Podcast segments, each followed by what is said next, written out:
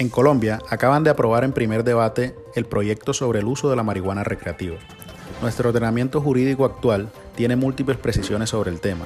De ello nos hablará el abogado Remit del Castillo, especialista en Derecho Constitucional y gerente general del bufete de abogados del Castillo Lawyers. Hola, buen día, gracias por la oportunidad y también por abrir el espacio para debatir un tema que resulta de bastante trascendencia en el estado actual de nuestro país y además que es un tema que constantemente se está intentando regular, pero no se ha tenido la voluntad política ni la regulación integral sobre el tema del consumo de la marihuana para uso recreativo. Bueno, pero primero debemos contextualizar el tema de, las leyes y la jurisprudencia con la que cuenta nuestro país em, en el tema de la marihuana recreativa. Bueno, para entender un poco el tema del contexto jurídico actual de la regulación del cannabis para uso recreativo, tenemos que mirar los antecedentes propios la historia que en Colombia se ha librado en el tema del uso de la marihuana.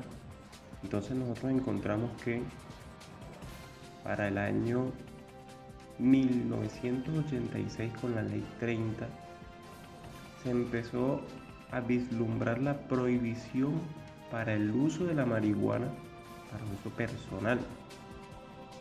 Y la Corte Constitucional en una sentencia célebre, una sentencia hito de 1994 con ponencia del magistrado Carlos Gaviria Díaz, abrió la puerta para la legalización de la marihuana de uso personal.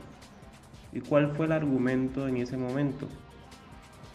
Ya que esta ley 30 de 1986 prohibía tajantemente la tenencia, el uso, el consumo de la dosis mínima de la marihuana y otras sustancias. ¿Qué pasa? Que la Corte Constitucional, amparada en el principio de la libre desarrollo de la personalidad y las libertades individuales, dijo, el legislador no está autorizado para configurar o para modificar las esferas internas de cada persona, ya que en su regulación se pueden ver afectados derechos mínimos ¿sí? que no pueden ser desconocidos. El libre desarrollo de la personalidad es intocable y cada persona es autónoma en la decisión relacionada a que si quiere o no quiere consumir sustancias psicoactiva, en este caso la marihuana. Cada persona es libre de decidir y definir el, con autonomía si quiere o no quiere desarrollar su personalidad mediante el consumo, que per se no es malo, de sustancias psicoactivas. Y por esa razón, a partir de 1994, con esta sentencia, se empezó a regular el tema de la, la permisibilidad del uso personal de la marihuana. Más adelante, con el acto legislativo 02 del 2009, se modificó el artículo 49 de la Constitución Política. Y en esa modificación lo que se pretendía prohibir ¿sí? era el porte y el consumo de sustancias estupefacientes o psicotrópicas aunque dejaron la salvedad que se tenía que hacer bajo prescripción médica, la Corte determinó de que aunque no era inexequible en su totalidad, se tenía que dejar claro que la interpretación de la modificación añadida por ese acto legislativo no podía ir en contra de la dosis mínima y del antecedente que haya venía siendo regulado por la Corte Constitucional. Una vez hecha esta salvedad y determinado que, aún así, el acto legislativo 02 del 2009 se tenía que respetar el uso personal de la dosis mínima, más adelante con la modificación que se realizó al Código Penal, Ley 599 de 2000, que en su artículo 376 estudia o tipifica el tráfico, fabricación o porte de estupefacientes, para el año 2011, el artículo 11 de la ley 1453 de 2011 añadió unas prohibiciones que de una u otra manera iban en contra de lo que ya se había regulado en el tema de la dosis mínima. Tuvo que entrar nuevamente la Corte Constitucional mediante sentencia 491 del 2012 y establecer que esa modificación que se había hecho al Código Penal debía ir siempre acorde a lo que se había regulado con anterioridad y no podía desconocerse y no podía entenderse que se está penalizando el porto conservación de las dosis para uso exclusivo o consumo personal de sustancias estupefacientes, psicotrópicas o drogas sintéticas, dentro de esta la marihuana. No podía entenderse que con esa modificación se prohibiera o se penalizara nuevamente la dosis mínima. ¿Sí? Entonces ya para el año 2016 se expide la ley 1787 del 2006, que es la norma mediante la cual se reglamenta el acto legislativo 02 del 2009. Y es aquí donde esta ley tiene como objeto crear un marco regulatorio que permita el acceso seguro e informado al uso médico y científico del cannabis y sus derivados en el territorio nacional. Ya desde el 2016, en virtud del acto legislativo del 2009, se empieza a vislumbrar el uso del cannabis, pero solo para el uso, eh, para usos médicos, para fines médicos. Y en el 2017, con el decreto 613-2017, se regula en su totalidad el tema del uso del cannabis para cuestiones médicas dentro del territorio nacional. Entonces aquí se empieza a regular todo el tema de las personas autorizadas, eh, sobre las certificaciones o los permisos que hay que eh, tener para poder adquirir, fabricar, producir, cultivar, exportar, importar todo el tema de la semilla o todo el tema de la cadena de producción del cannabis y la comercialización del mismo. Ese es el contexto actual jurídico del cannabis.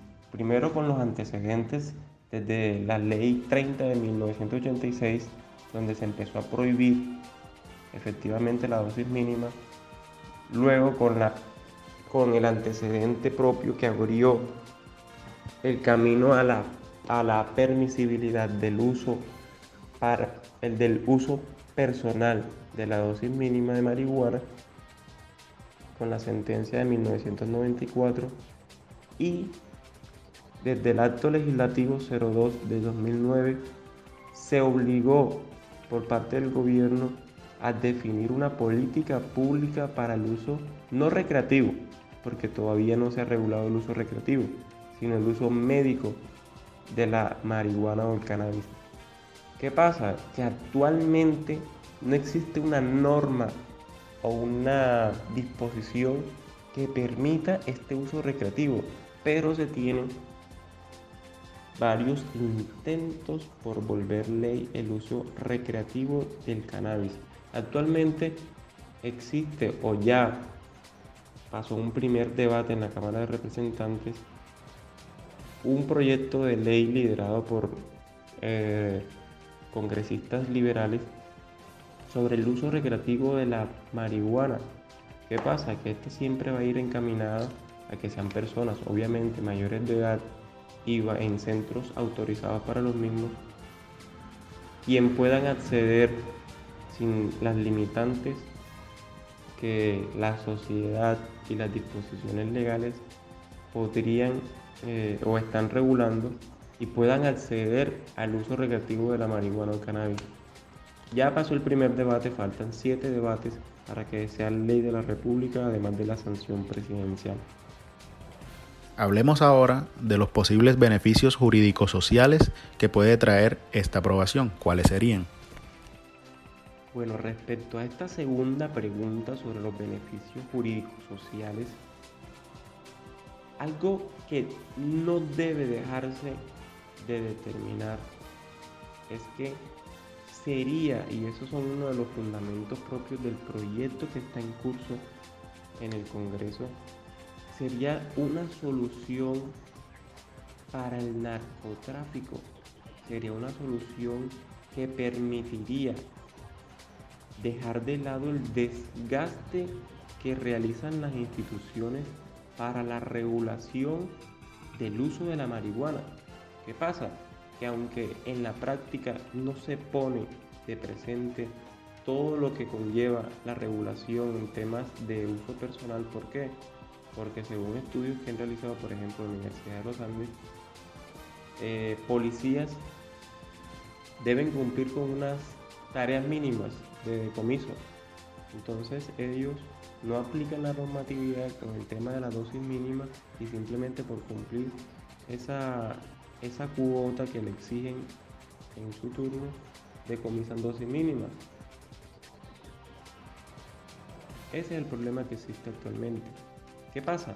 Que todo el desgaste institucional dentro de las autoridades, llámese policía, llámese fiscalía, llámese autoridades administrativas, podría ahorrarse al momento de regular efectivamente el uso recreativo del cannabis, ya que se empieza a normalizar el tema que per se no es una abominación, no es algo que va a degenerar ¿sí? en, más y más drogadicción porque los resultados o de pronto los estudios de países que ya han dado el paso a la regulación, a la permisibilidad en su totalidad para el uso recreativo del cannabis son dicientes. No ha empeorado la situación, sino al contrario, se ha regulado más y además ha existido el comportamiento progresivo de las personas a primero cambiar el pensamiento y sobre el uso, ya no para esconderse ni para de una u otra manera delinquir mediante el uso de la marihuana. Entonces, además de que se ahorra el desgaste que se hace en las instituciones, se combate la criminalidad. ¿Por qué? Porque se le daña el negocio a todos los jíbaros, a todos los narcotraficantes, a todas las personas que se nutren del tema del tráfico en toda la cadena de producción y comercialización del cannabis o marihuana. ¿Qué pasa? Que muchas veces o muchas personas en este tema satanizan lo que es la marihuana y la marihuana es una, una, mata. La marihuana es un, un producido natural que en realidad no tiene efectos secundarios, efectos adversos al cuerpo humano. Lo que sí tiene efectos secundarios y efectos adversos frente al ser humano y a la salud de la persona es todo el componente que le adicionan para poder rendir y para poder ganar muchísimo más con el tráfico de esta misma. ¿Qué pasa? Que eso es lo que efectivamente también se quiere regular, que las personas autorizadas para esta no adicionen y además no corrompan la estructura misma de la marihuana y no afecten de una u otra manera la salud de las personas. ¿Por qué? Porque la dependencia propia de las sustancias psicoactivas son producto de la mano humana que participa en esta cadena de producción. Para atraer a las personas se agregan ¿sí? y se cambia la estructura misma de la marihuana y lo que en ese momento se busca es generar la, la dependencia, la codependencia a la sustancia. Entonces, desde el punto de vista jurídico, para resumir, se lograría establecer un ahorro significativo en todo el tema de la congestión judicial, en todo el tema de la congestión normativa que existe, porque cada año siempre se nuevamente se revive el tema de la regulación de la dosis mínima cuando ya hay un antecedente constitucional y hay un antecedente jurisprudencial sobre la permisibilidad del uso de la marihuana. Y desde el punto de vista social se impacta grandemente en todas las dinámicas de la sociedad. ¿Por qué? Porque se le va a dar un duro golpe al tema del narcotráfico, al microtráfico de estas sustancias, ya que se le quita de pronto la venda o el negocio a todas estas personas que se dedican a ello y a todas estas personas que degeneran la juventud. Entonces, existen casos, por ejemplo Uruguay, Estados Unidos, en donde se pierde de una u otra manera el tabú sobre el uso de la marihuana y se da paso a la regulación y a la permisibilidad. ¿Qué pasa? Que esto debe ir acompañado con una regulación desde el punto de vista de la salubridad y a la educación frente al uso eh, consciente y el uso racional de la marihuana. Bueno, también tenemos que entrar a mirar un poquito las posibles consecuencias o perjuicios de esta norma que para muchos no es de, de su agrado, pero que debemos entenderla. Bueno, en esta tercera pregunta es un poquito más compleja, ¿sí? Pero ella misma ayuda a resolverse. ¿Qué pasa? Que las sociedades son dinámicas, ¿sí? El contexto siempre va a determinar el comportamiento de las personas dentro de su esfera individual y dentro de su esfera eh, comunitaria. ¿Qué pasa? Que el ser humano, por naturaleza, siempre va a estar llamado a eso que se le está prohibiendo. ¿Sí? Como se decía anteriormente por los filósofos, el hombre es un ser por naturaleza sociable, pero además, como lo decía Hobbes, el hombre es un lobo para el hombre. Dentro de esa estructura filosófica del hombre, cuando a él le prohíben ciertos comportamientos dentro de su psiquis, siempre va a ir encaminada a determinar si eso que se le está prohibiendo efectivamente lo va a afectar o no. En estos temas de la regulación de la marihuana, las sustancias psicoactivas, la prohibición genera en el pensamiento de los individuos un placer más allá de lo que podría obtener con la misma utilización, con la misma utilización de la sustancia. ¿Por qué? Porque aquello que te produce miedo, aquello que te produce estupor, aquello que te produce eh, cierto cierto éxtasis, cierto riesgo, tú dices, eso me interesa. Y eso es lo que ha pasado. Y eso es el negocio que existe dentro de las drogas. Cuando algo está prohibido, siempre alguien le toma provecho. Y cuando le permite el uso de esas sustancias o de, esas, de esos bienes en, en tema general a las personas, la gente está dispuesta a pagar un poquito más. Y ese es el plus de todas esas sustancias o todos esos bienes que se prohíben mediante la ley. ¿Qué pasa? Que la historia ha determinado que, por ejemplo, con el uso o el consumo de, de la cerveza o del alcohol, la gente se cambió o la gente cambió de una u otra manera el pensamiento sobre lo que se consideraba como prohibido en ese momento. Y ahora miramos que el alcohol es casi una bebida que se consume a diario en, el, en la sociedad. Entonces, si se logró ese paso, en donde también habían redes de contrabando del alcohol, ¿por qué no se podría dar el paso y por qué no se podría regular las dinámicas sociales actuales? ¿Qué pasa? Que actualmente el tema de la marihuana es mundial, el rechazo es mundial y es bastante el flagelo que está creando el tráfico de las sustancias. Pero no es una decisión que de, por sí va a acabar con la sociedad, va a acabar con la juventud, va a acabar, porque es un tema que se tiene que, además de permitir, regular en su integridad, desde la salud, desde la cultura, desde la educación. ¿Por qué? Porque no hacemos nada con prohibir o permitir una conducta cuando no guiamos a la sociedad, a los individuos, a poder desarrollar su vida con esas prohibiciones o con esas permisibilidades. Entonces, más allá de hablar de perjuicios, tenemos que hablar sobre cómo podemos evitar esos perjuicios. Los perjuicios están con la prohibición, los perjuicios están con el narcotráfico. Si damos un paso más allá, tenemos que entrar seriamente a regular el tema de cómo podemos determinar, cómo podemos poder regular efectivamente ese cambio o ese paso que tenemos que dar hacia el cambio. La legalización de la marihuana ya es un hecho en un país como Uruguay, donde ha traído grandes beneficios e incluso capital al Estado. Pero es posible que nuestro país suceda lo mismo, que logremos acabar por ejemplo con el monopolio de las drogas a los narcotraficantes y controlar a los consumidores racionalmente. Bueno, frente a esta última pregunta, ese sería el deber ser. Y eso sería lo que nosotros quisiéramos que se realizara.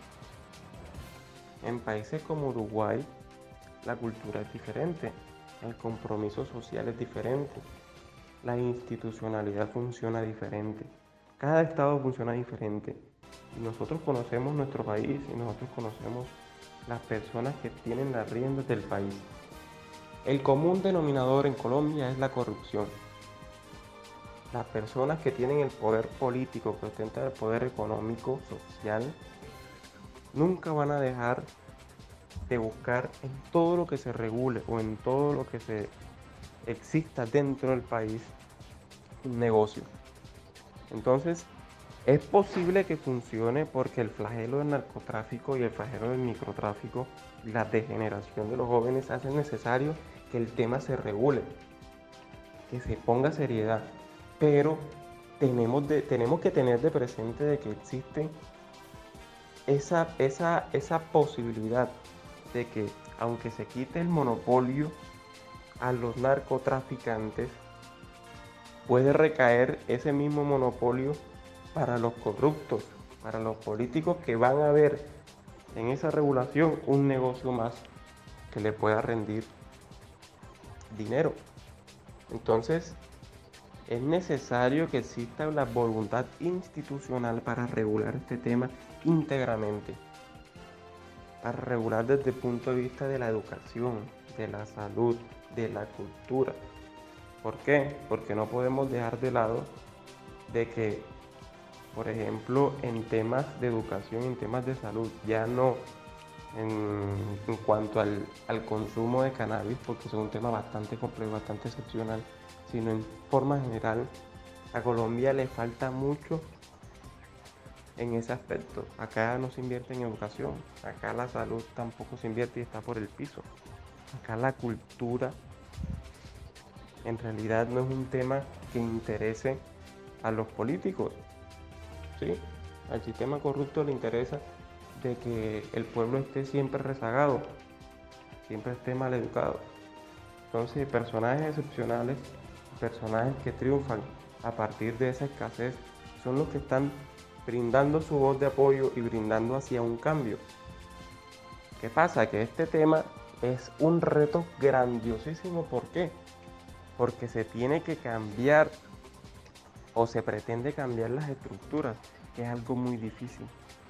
¿Qué pasa? Que lo que se puede promediar más adelante es que efectivamente salgan de manos de los narcotraficantes e ingresen a manos del político que en su momento va a controlar, por ejemplo, una EPS, una IPS, que van a ser las que tengan de pronto el poder económico para ser autorizadas en la comercialización del cannabis.